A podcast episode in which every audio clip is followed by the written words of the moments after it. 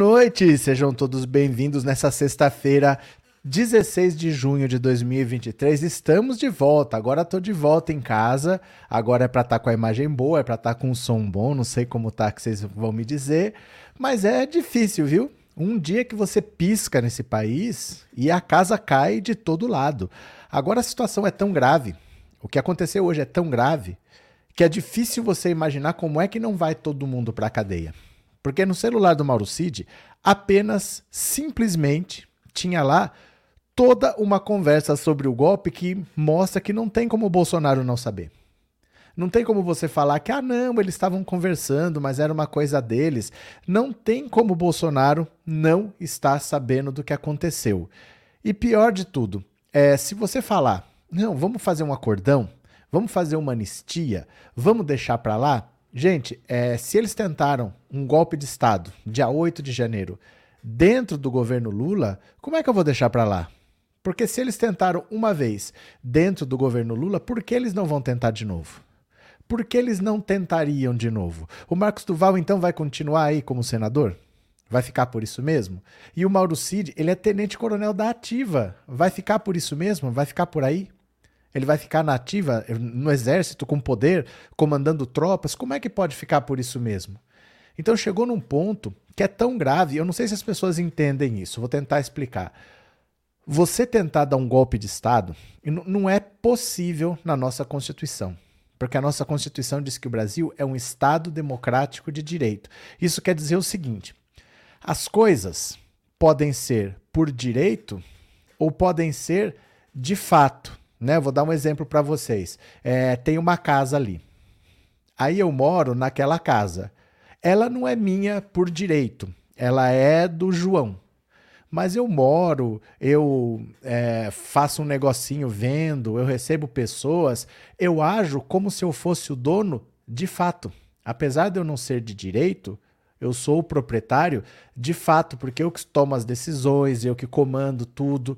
O Brasil poderia ser uma democracia de fato, apenas, assim, no dia a dia, mas é mais do que isso. O Brasil é um Estado democrático de direito, quer dizer, está na lei que o Brasil é um Estado democrático. Não é possível o Brasil não ser um Estado democrático. Então, se você der um golpe, se você quebrar a democracia brasileira, você não pode continuar governando com essa Constituição. Você é obrigado a rasgar essa Constituição, jogar no lixo e fazer outra. E se você faz isso, o que, que vai estar tá nessa nova Constituição? Quando você não sabe o que vai estar tá na lei, se você tem o seu dinheiro, você não põe o seu dinheiro nesse país. Porque se eu puser, eu posso tirar? Eu não sei o que, que a lei daquele país diz. Eu não sei o que diz a lei daquele país. Eles estão rasgando as leis que existem e estão fazendo outras. Então, se você tem um governo que ameaça dar golpe, você está falando que você vai rasgar aquela Constituição obrigatoriamente e vai fazer outra. Então você não sabe o que, que vai ser de amanhã. Ninguém põe dinheiro. Os investidores desaparecem desse país. Eu vou pôr meu dinheiro na Austrália, eu ponho meu dinheiro no Canadá, eu ponho meu dinheiro em qualquer lugar. Se eu sou um bilionário, não preciso pôr o dinheiro aqui. Eu boto em qualquer lugar. Então é uma loucura você achar que, ah, vamos dar um golpe, vamos trocar esse governo. Essas coisas não podem acontecer. E se ficar por isso mesmo, se eles tentaram fazer dentro do governo Lula, por que não tentariam de novo? Por que, que os militares falaram, ô oh, gente, não deu certo o golpe, mas também não pegou nada. Ficou por isso mesmo. Vamos tentar de novo, porque vamos tentar tomar esse governo aí. O orçamento da União é na casa de trilhão de reais. Vamos dar uma mordidinha ali. Vai ficar por isso mesmo. Depois a gente rasga a Constituição, faz outras leis, faz outro Código Penal, se a gente quiser. Ou então faz que nem 64, fica governando por ato institucional, faz o AI1, AI2, AI3, AI4, AI5 e ignora a Constituição. Vamos dar um golpe. O que os impediria? Se eles tentaram e ficou por isso mesmo. Então chegou num ponto que se cogitou assassinar o Alexandre de Moraes, destituir a Carmen Lúcia, colocar lá o, o Anderson Torres. O Anderson Torres não. É o Anderson. Não. O André Mendonça, o Cássio Nunes Marques e o Toffoli no TSE no lugar dos três ministros lá. Eles, tudo eles tentaram fazer. Como é que vai ficar por isso mesmo? É muito grave o que eles fizeram. Então vai ter que todo mundo ir para cadeia sem conversa, sem chororô. Porque se chegou num ponto que a gente sabe que assim, só não aconteceu porque eles não têm capacidade, eles não são bons o suficiente, eles não têm intelecto suficiente, eles são burros demais para conseguir. Mas eles tudo que eles tinham que fazer, eles tentaram fazer. Nada deu certo porque um golpe comandado pelo general Heleno não tem como dar certo, né? Uma besta daquela comandando um golpe, é claro que não ia dar certo.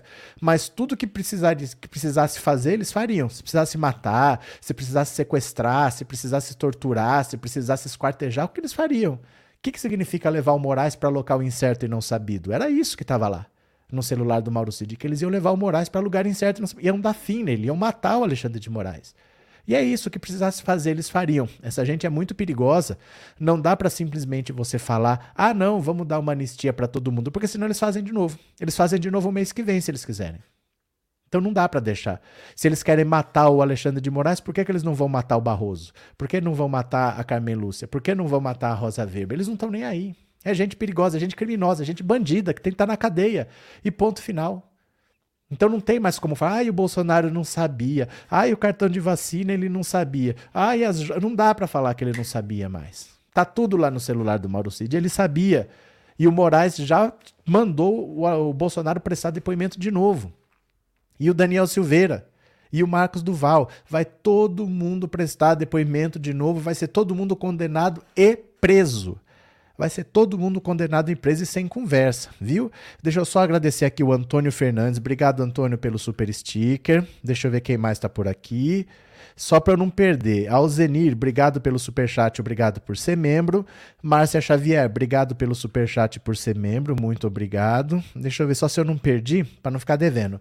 Guia Martins, obrigado pelo super sticker, valeu. Acho que é isso. Opa, Lenise, obrigado por se tornar membro, obrigado pelo apoio. Bora? Bora, vamos ler aqui umas notícias? Bora, eu vou compartilhar a tela, que eu também estou lendo as notícias junto com vocês. Bora, venham comigo. Moraes manda a Polícia Federal ouvir Bolsonaro, Daniel Silveira sobre o caso Marcos Duval. Esse Marcos Duval vai ser igual Daniel Silveira, vai ser preso para não sair mais, ó.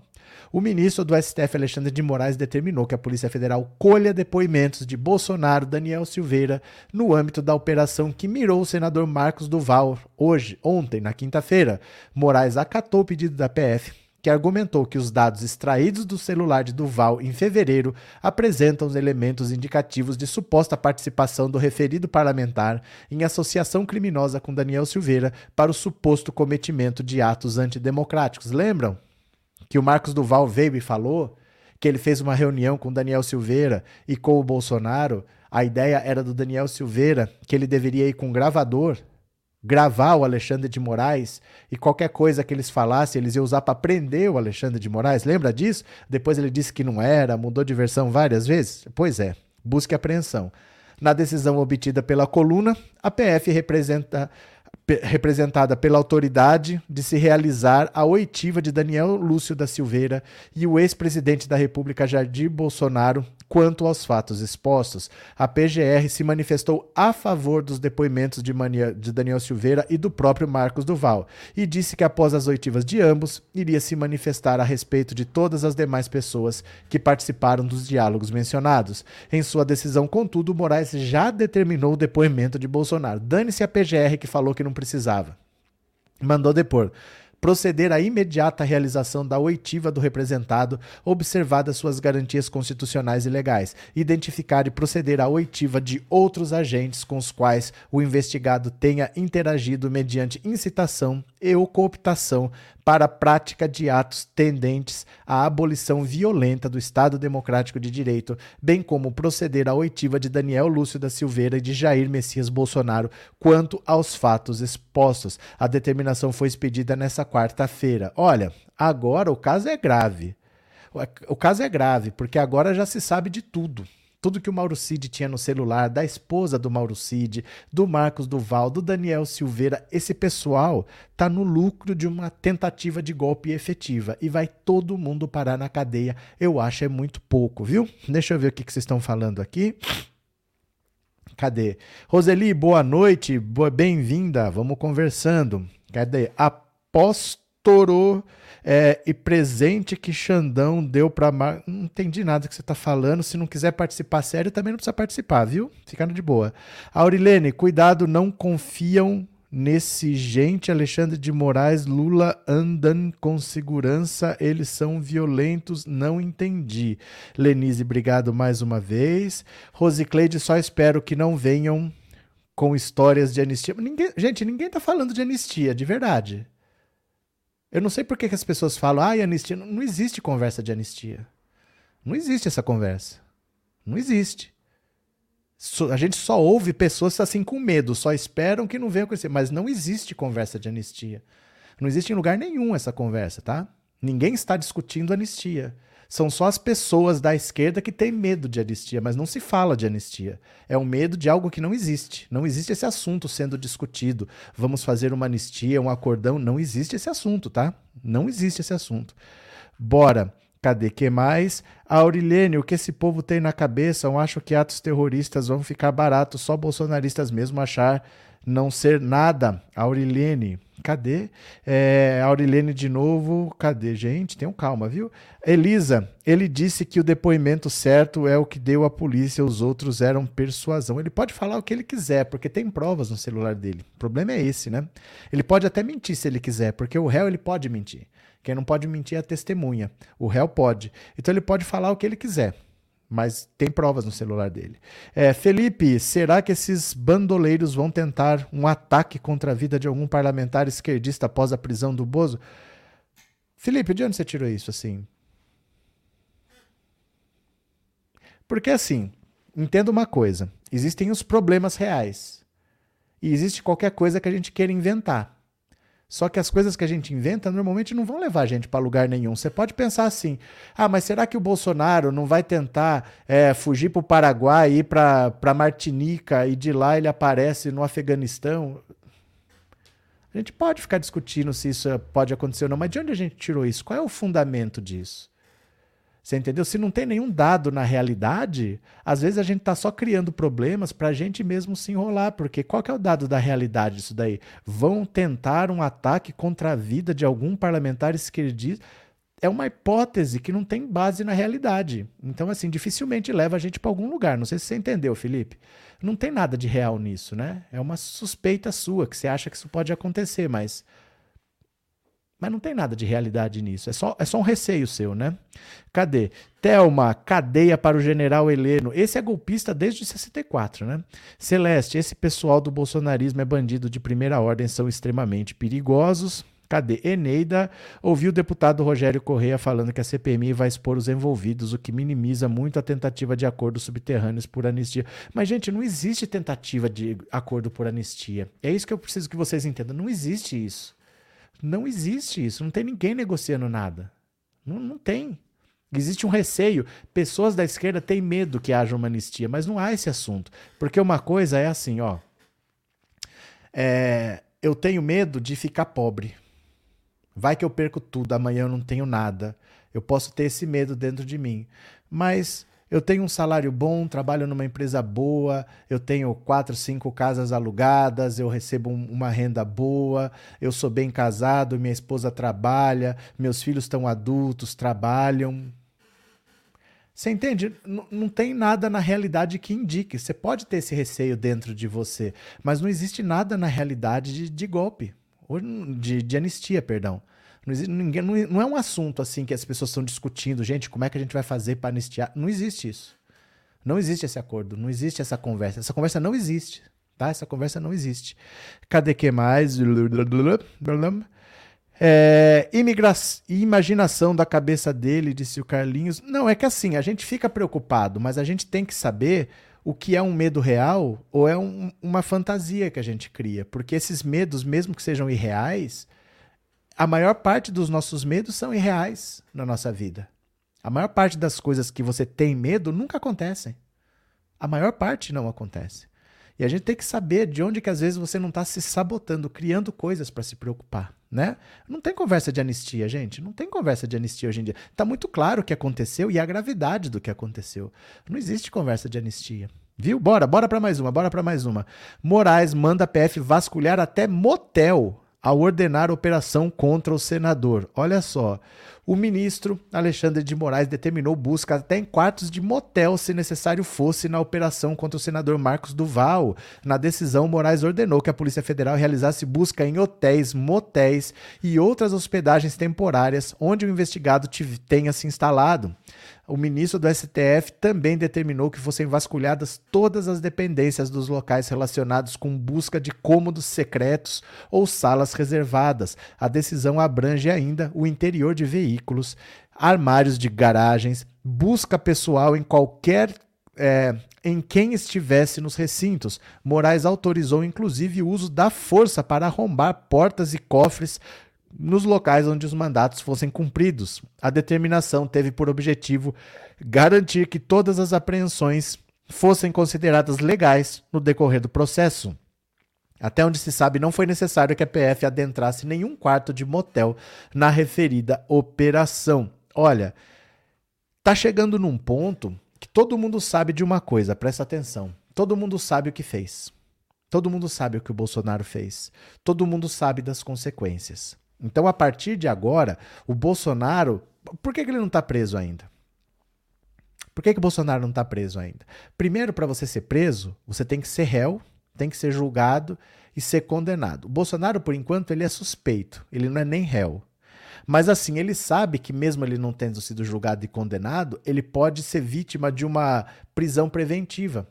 Caso ele obstrua a justiça, caso ele destrua provas, caso ele invente de coagir alguma testemunha, ele pode ser vítima de uma prisão preventiva. Então, ele tá, ó, ele tá tomando todos os cuidados para não dar motivo para ser vítima de uma prisão preventiva. Porque você lembra que ele voltou dos Estados Unidos falando que ia liderar a oposição contra Lula? Cadê? Ele não abre a boca, ele não dá um pio. Porque ele sabe que se ele conversa com um, conversa com o outro, conversa com o outro, ele pode estar. Tá, pode ser acusado de estar tá interferindo nas investigações no seguinte sentido: ele está falando com gente investigada. Ele está querendo é, esconder alguma coisa. Ele está querendo combinar alguma coisa. Ele não está viajando o Brasil. Ele não está dando palestra. Ele não está visitando PL por aí. A Michelle não era para ser o líder do PL mulher. Não ia ser candidata a presidente. Não é ao Senado. Não é ao governo. Não tá quieta, não viajou para lugar nenhum, convidou a cubana da Jovem Pan para ser para entrar no PL, ficou por isso mesmo. Eles estão quietos porque eles sabem tudo que pode acontecer. Eles sabem que ele está com um pé dentro da cadeia. Porque qualquer coisa que ele faça pode ser considerada obstrução da justiça, ou coação de testemunha, ou destruição de provas. Ele sabe que ele tem risco sério de ser preso como o Mauro Cid está preso, como o Anderson Torres ficou preso, como o Daniel Silveira. Primeiro foi prisão preventiva, agora ele já está condenado, mas ele sabe que isso pode acontecer a qualquer momento.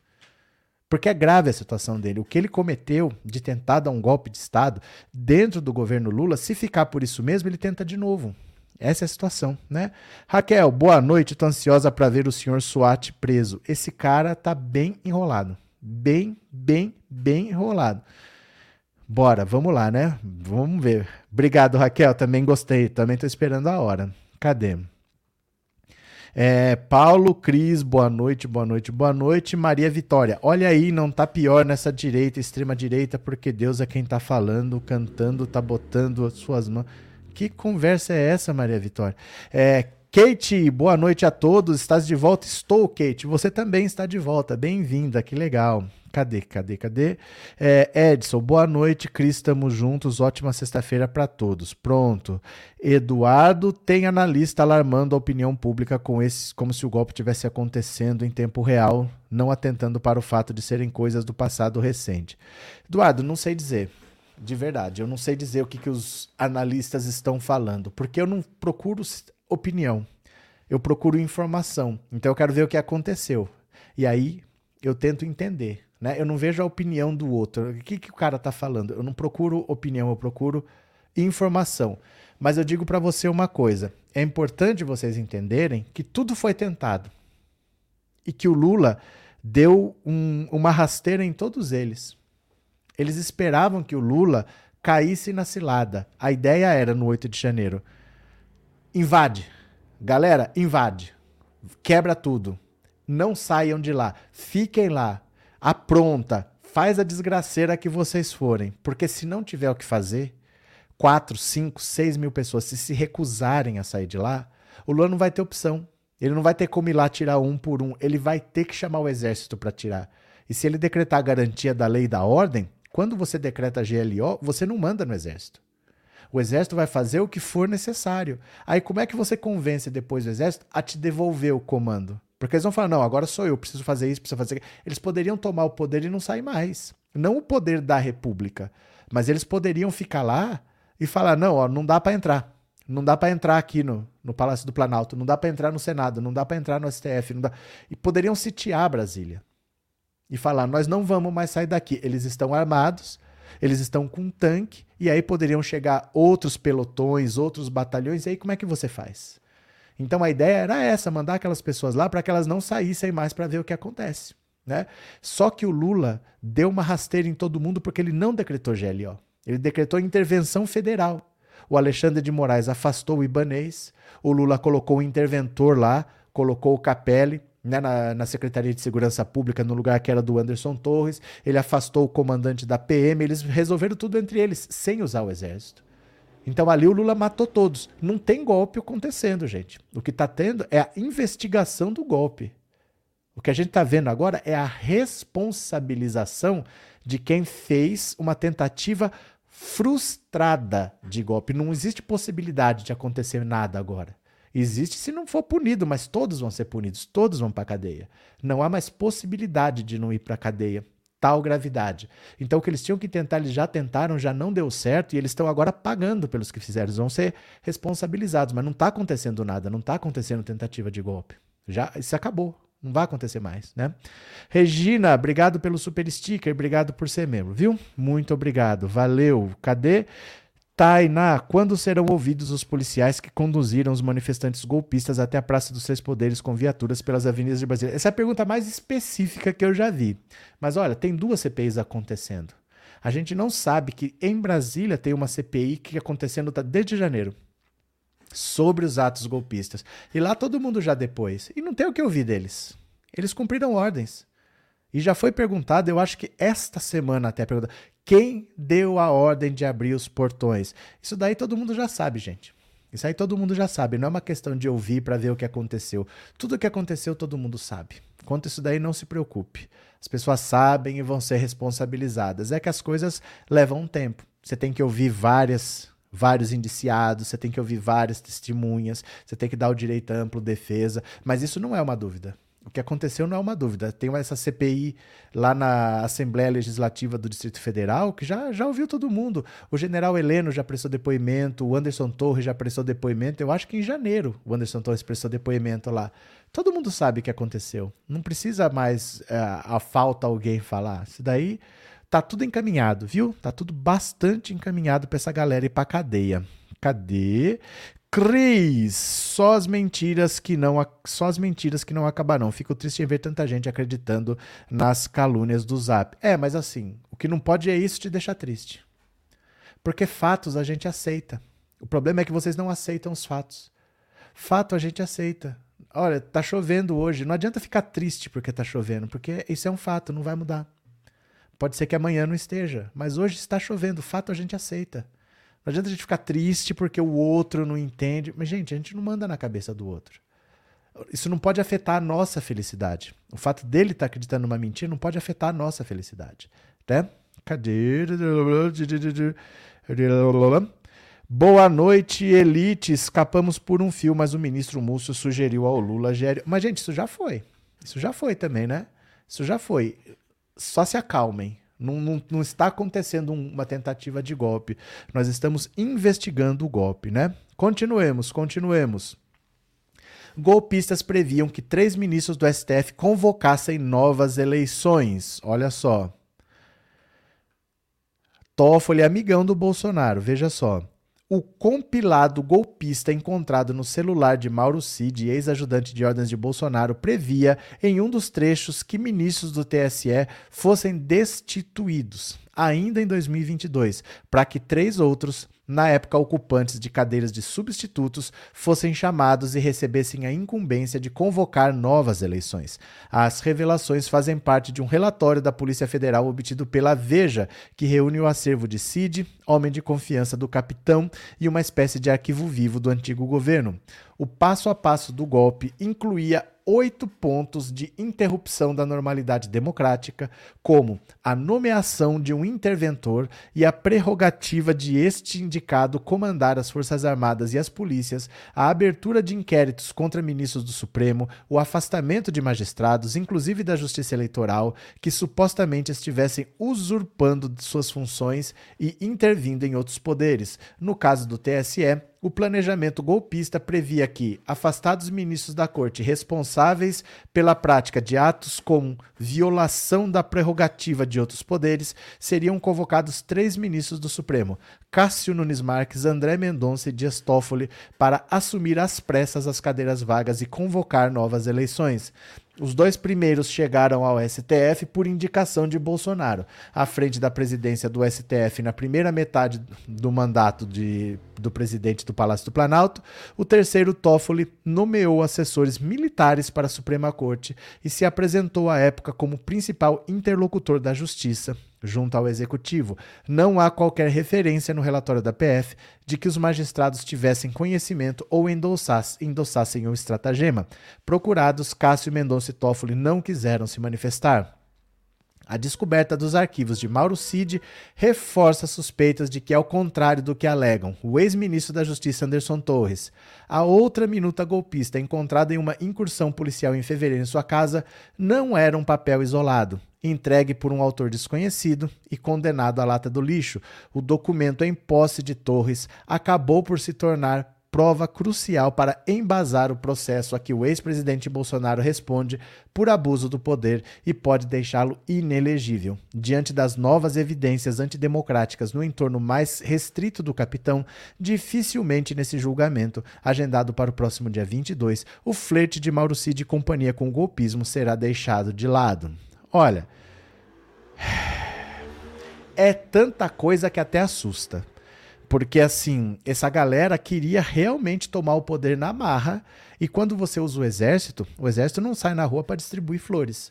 O exército sai na rua para dar tiro, para matar. Esse que é o treinamento deles. Então, se você é um opositor, você poderia ser assassinado, você poderia ser preso, você poderia ser torturado, você poderia ser mandado para fora do país, poderia acontecer alguma coisa com a sua família. Era isso que eles estavam planejando fazer. De verdade, era isso, né?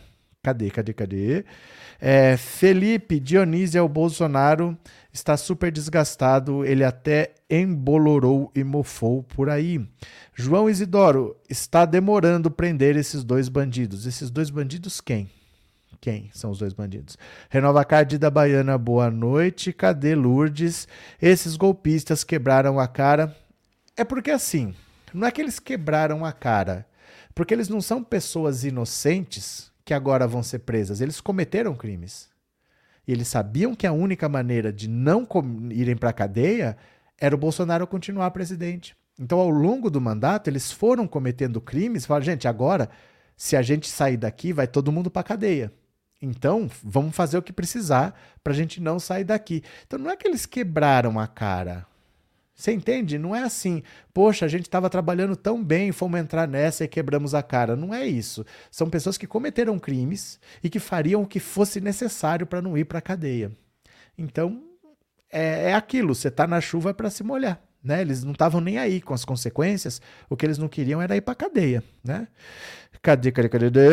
É, Maria Cecília, boa noite, bem-vinda. Cadê?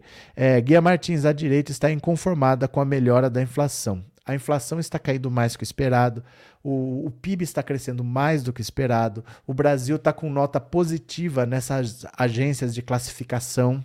O Brasil está com nota positiva, né? Coisa que o Paulo Guedes nunca conseguiu fazer em quatro anos, né? Fernando Torres, o Coronel Cid será solto, ele tem que aguentar mais um mês, vai ser igual o Anderson Torres, foi para casa com tornozeleira e acabou livre, leve e solto. Mas baseado em que você está falando isso, Fernando? É baseado em que você está falando isso, sim? A gente pode falar qualquer coisa, mas baseado em que você está falando isso? O Anderson Torres não está livre, leve e solto, ele está em prisão domiciliar. Ele vai responder pelos crimes dele. É que ele ainda não foi condenado e julgado. Você queria que ele estivesse preso, mas as pessoas são presas depois de ter uma decisão transitada em julgado. Ele não foi julgado ainda. Então, em vez de ele estar tá numa cadeia, ele está na prisão domiciliar de tornozelo eletrônica. Ele não está livre, leve e solto. Às vezes, falta conhecimento do que está realmente acontecendo. Porque aí você fica com uma visão deturpada do que está acontecendo. A cadeia é para quem foi condenado. Ele não tem uma decisão condenatória. Ele não foi julgado ainda. Então ele vai ser preso quando ele for condenado. Vou te dar um exemplo, Fernando. Vou te dar um exemplo.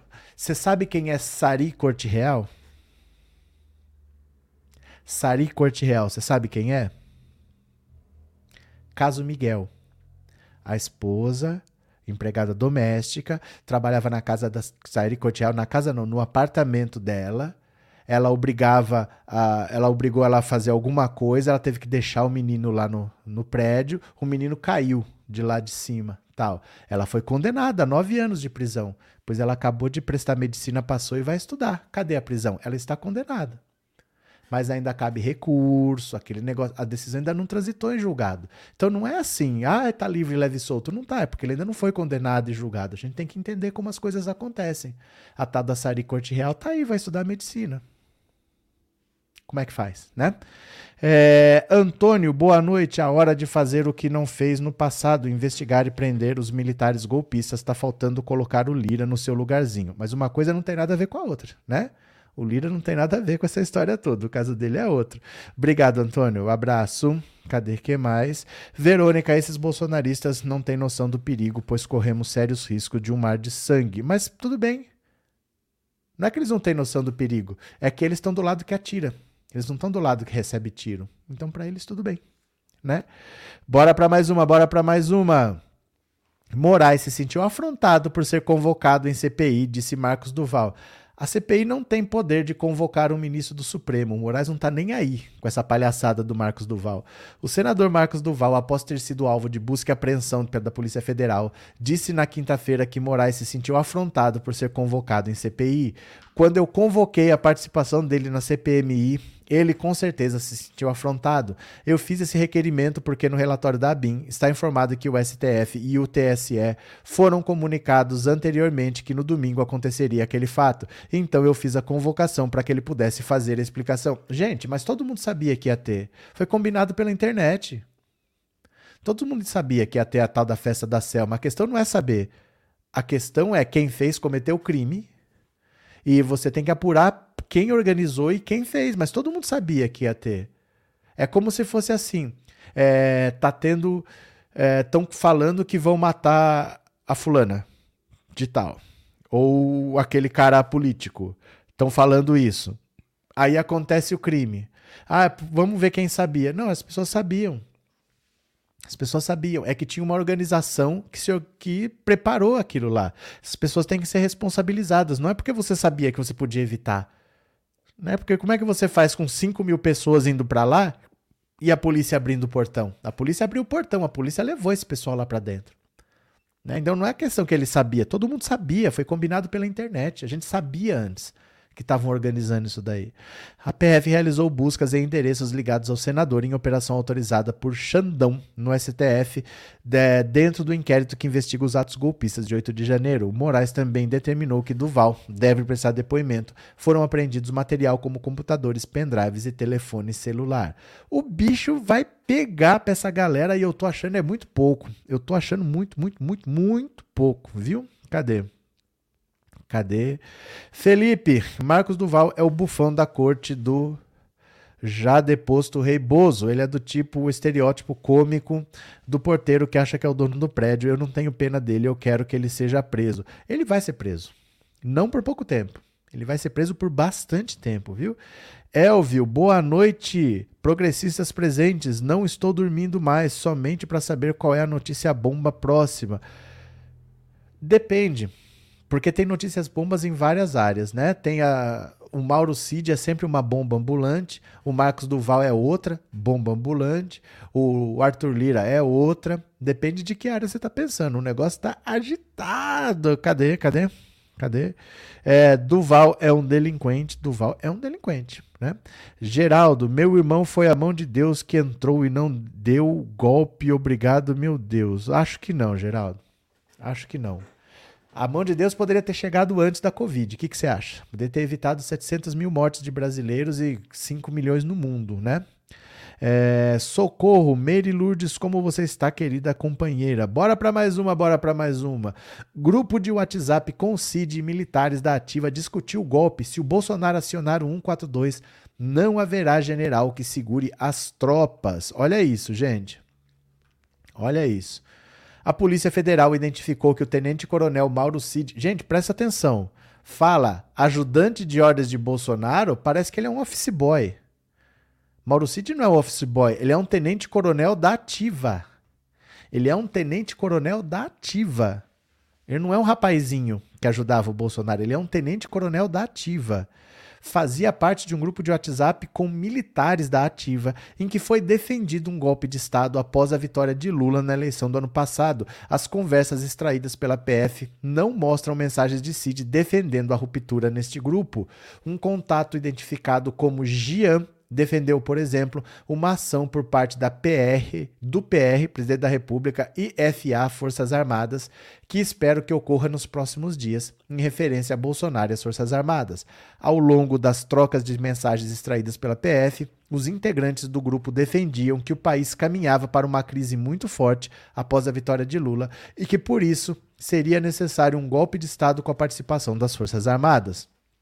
A ruptura institucional já ocorreu há muito tempo. Tudo que for feito agora da parte do PR, Forças Armadas e tudo mais não vai parar a revolução do povo que cansou de tudo isso, diz outro integrante do grupo em 27 de novembro. Assim espero, respondeu outro integrante. O grupo acreditava que as tropas iriam agir independente da adesão ou não de seus comandantes. Confio muito em nós, mas somos somente em nós. Já pensem na proteção das nossas famílias. Em outro trecho, ocorrido em 21 de dezembro, um integrante do grupo identificado como Márcio Rezende disse: se Bolsonaro acionar o 142, não haverá quem segure as tropas, ou participa ou perde para sair. Olha só, ó. Ferreira Lima. Muitos estudos, muitas teorias, Estudamos inúmeras possibilidades e exemplos de nossas antigas guerras e dos atuais guerras dos outros. Mergulhamos em teorias intermináveis, discutimos filosofias geopolíticas profundas e, por fim, nos aproximamos bastante da carreira de diplomata. O resultado revelado agora diante da crise não parece positivo, pois terminamos por perceber que não somos bons diplomatas. Há tempo de evitarmos o atual estado de coisas no país, e tampouco somos bons militares, a ponto de nem termos mais a capacidade de perceber as verdadeiras ameaças. O nosso estudo acadêmico se tornou, além de uma catarse, um embasamento para a covardia. Só conversa fiada, hein? Tá falando nada com nada. Márcio Rezende, se o Bolsonaro acionar o 142, não haverá general que segure as tropas, ou participa ou pede para sair. Felipe Ciespe, Outros bravateiros não conseguiram deter uma fraude eleitoral clara dentro do território deles. Márcio Rezende, se a gente não tem coragem de enfrentar cabe o cabeça de ovo, o cabeça de ovo, Alexandre de Moraes, e uma fraude eleitoral, vamos enfrentar quem? Ninguém. Ninguém. Militar é feito para enfrentar um inimigo externo, não é feito para resolver problema eleitoral. Vocês não vão enfrentar ninguém, seus idiotas, né? Em diversos momentos, os integrantes do grupo se referiam ao ministro Alexandre de Moraes de uma forma jocosa, com apelidos que circulam no meio bolsonarista. Também sugerem vingança em caso de consolidação do golpe militar. Vai ter careca sendo arrastado por blindado em Brasília? Pergunta o membro do grupo. Em nota, os advogados Bernardo Fenelon e Bruno Buonicore, que defendem Cid, afirmaram que, por respeito ao STF, todas as manifestações defensivas serão feitas apenas nos autos, quer dizer, não vão falar nada. Bom, aqui explica do celular do Mauro Cid. A galera queria golpe, vamos matar quem tiver que matar e dane-se, né? Rosemary, boa noite, Rose, bem-vinda. Obrigado pelo superchat, obrigado por ser membro, viu? Eduardo Cunha, obrigado por ter se tornado membro, obrigado pelo apoio. Se eu perdi mais algum aqui, acho que não, né? Acho que não. Se eu perdi, vocês me avisem para eu ler depois, tá? Cadê?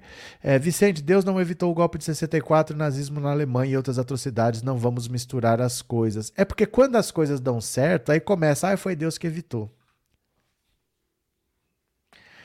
Não vamos olhar só para aquele detalhezinho que a gente gostou, né? Heleno, boa noite. Marcos Duval tá sozinho, o pestilento Bolsonaro tá nem aí com ele. Não, o Bolsonaro não tá nem aí com ninguém. Ele abandonou há muito tempo. O Daniel Silveira tá lá em Bangu, junto com o Roberto Jefferson, junto com o. Como é que é o outro lá? É o. Gabriel Monteiro. Estão tudo lá em Bangu, tudo abandonado. O Mauro Cid ninguém conversa com ele. O Anderson Torres, ele não quer conversa. Todo mundo que chega para ele, ele não quer conversa. O Anderson Torres, provavelmente ele colaborou, por isso que ele saiu. Por isso que ele não está preso, porque ele colaborou. Então ninguém vai chegar e falar: olha, gente, conseguimos aqui, viu a colaboração. Ninguém vai fazer isso. Quem fazia isso era o Sérgio Moro. Mas a justiça não vai fazer isso, sair escancarando quem colaborou com quem. Ele provavelmente está em casa porque ele colaborou. Então, assim, tá todo mundo abandonado e o Bolsonaro tá desesperado porque ele sabe que ele vai ser preso, né? Cadê? cadê, cadê? Clóvis. Uma coisa é certa, o Xandão será inesquecível para muita gente. Cada um sabe a dor e a delícia de ser o que é, né? Quem entrou nesse buraco entrou porque quis. Lourdes, eu acho é pouco. Lourdes, a sarcástica. Bora ler mais uma, bora ler mais uma mulher do Mauro Cid e filha do general Vilas Boas sugerem em mensagens a participação de caminhoneiros em plano golpista. Olha isso. A mulher do tenente-coronel Mauro Cid e a filha do general Eduardo Vilas Boas sugeriram, em mensagens trocadas entre si, a possibilidade de o exército orientar os caminhoneiros sobre as reivindicações nos protestos realizados após a vitória de Lula. Em mensagens trocadas no dia 2 de novembro, três dias após a eleição, as duas se mostraram inconformadas com o resultado. Elas defenderam ali que os manifestantes que defendiam cobrar a intervenção federal, mas pelo impeachment do ministro Alexandre de Moraes e pela realização de novas eleições com voto impresso. O EB Exército Brasileiro, tinha que mandar alguém falar com os, cabe com os cabeças dos caminhoneiros e dizer quais têm que ser as reivindicações deles, disse Ticiane Vilas Boas. Gabriela Cid, a esposa do Mauro Cid, concorda e diz que os caminhoneiros estão pedindo uma intervenção federal. Tem que ser impeachment, novas eleições e voto impresso. impeachment de quem? Porque era o governo Bolsonaro ainda, né? Não sei o que eles estão falando.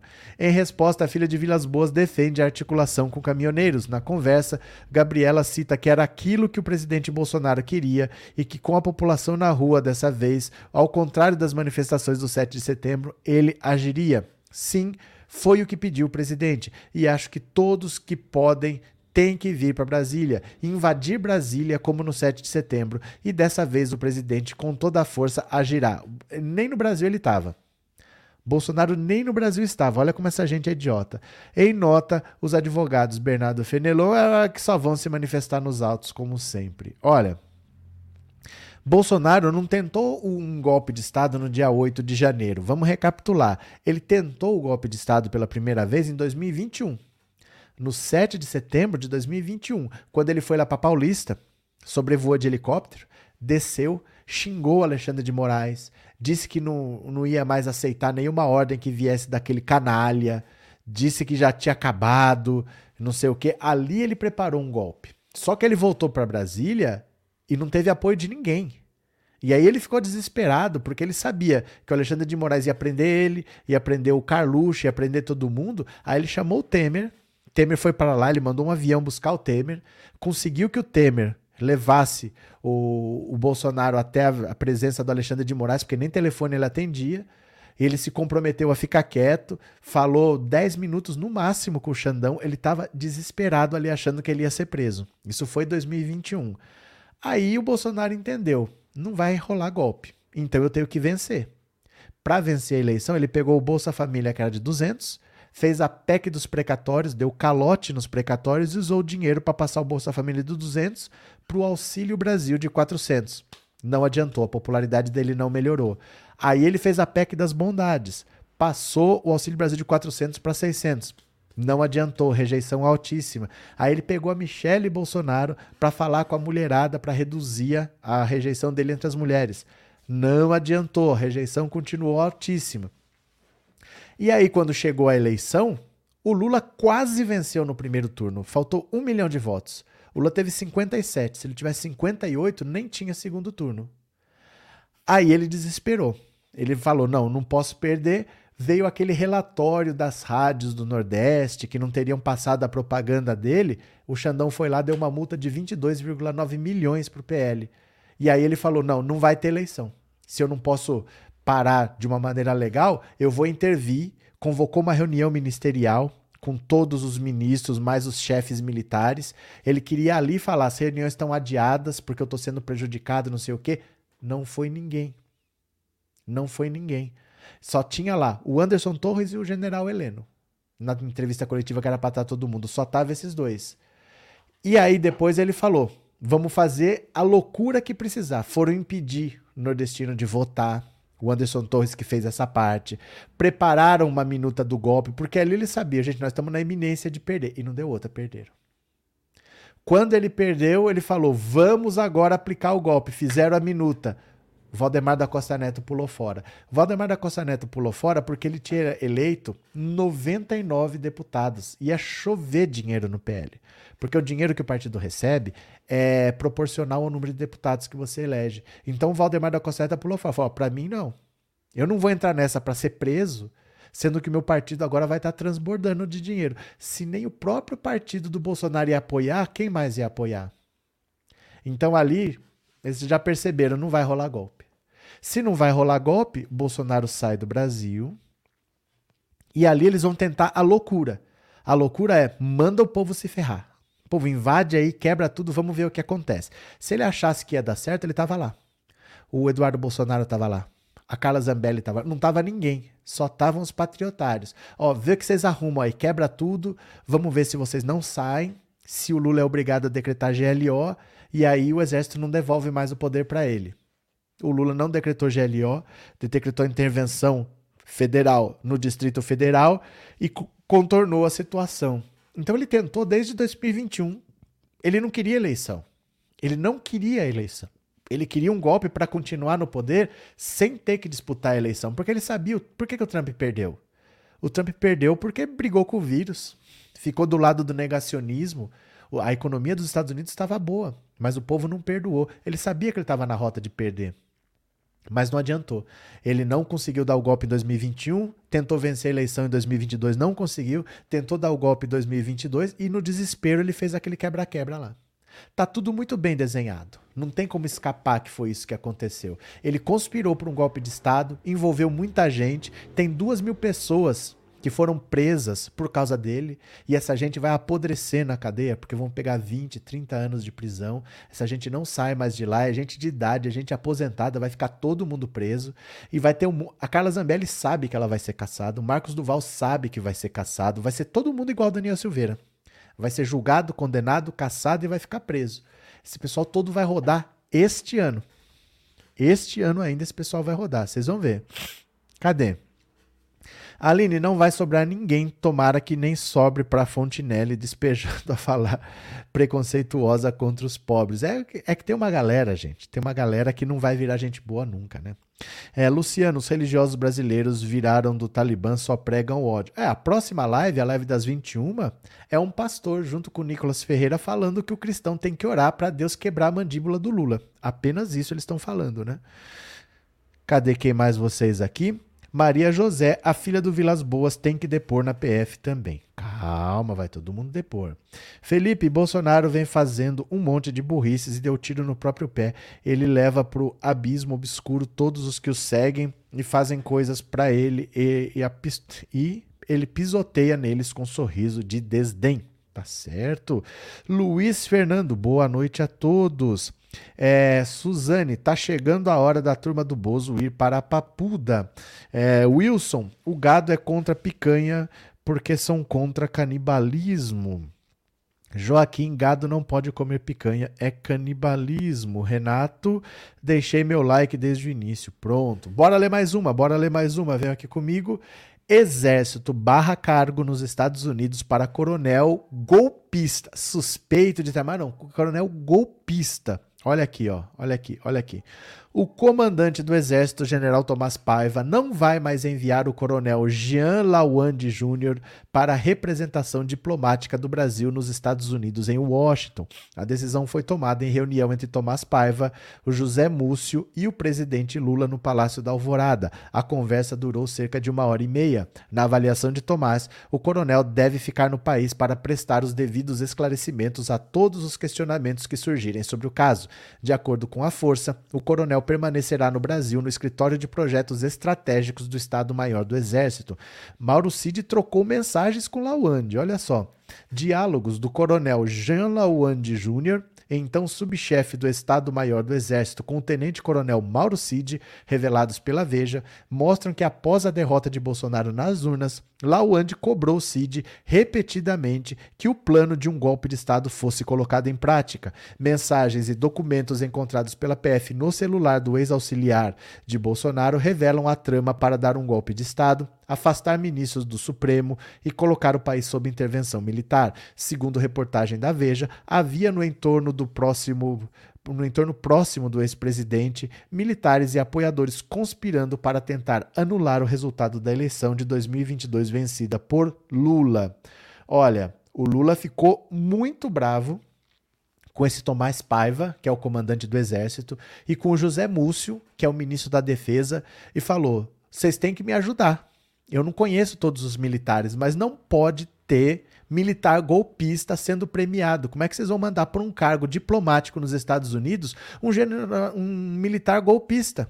que estava combinando com Mauro Cid quando é que a gente vai fazer esse golpe de Estado. Vocês têm que ficar atentos. Eu não posso aceitar isso de vocês, que vocês estão sabendo quem são essas pessoas, vocês conhecem essas pessoas e vocês estão tolerando esse tipo de coisa aqui. O Lula deu um porro nesses dois, no ministro da Defesa, o tal do José Múcio, e no comandante de exército, esse Tomás Paiva, que ele não quer mais saber de nada para golpista, que esses caras têm que sair de lá, vão ter que prestar conta na justiça do que fizeram e é para acabar com a graça dessa gente.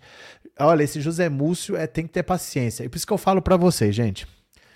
Quando você pensar em criticar o Lula, pense na quantidade de sapo que ele tem que engolir.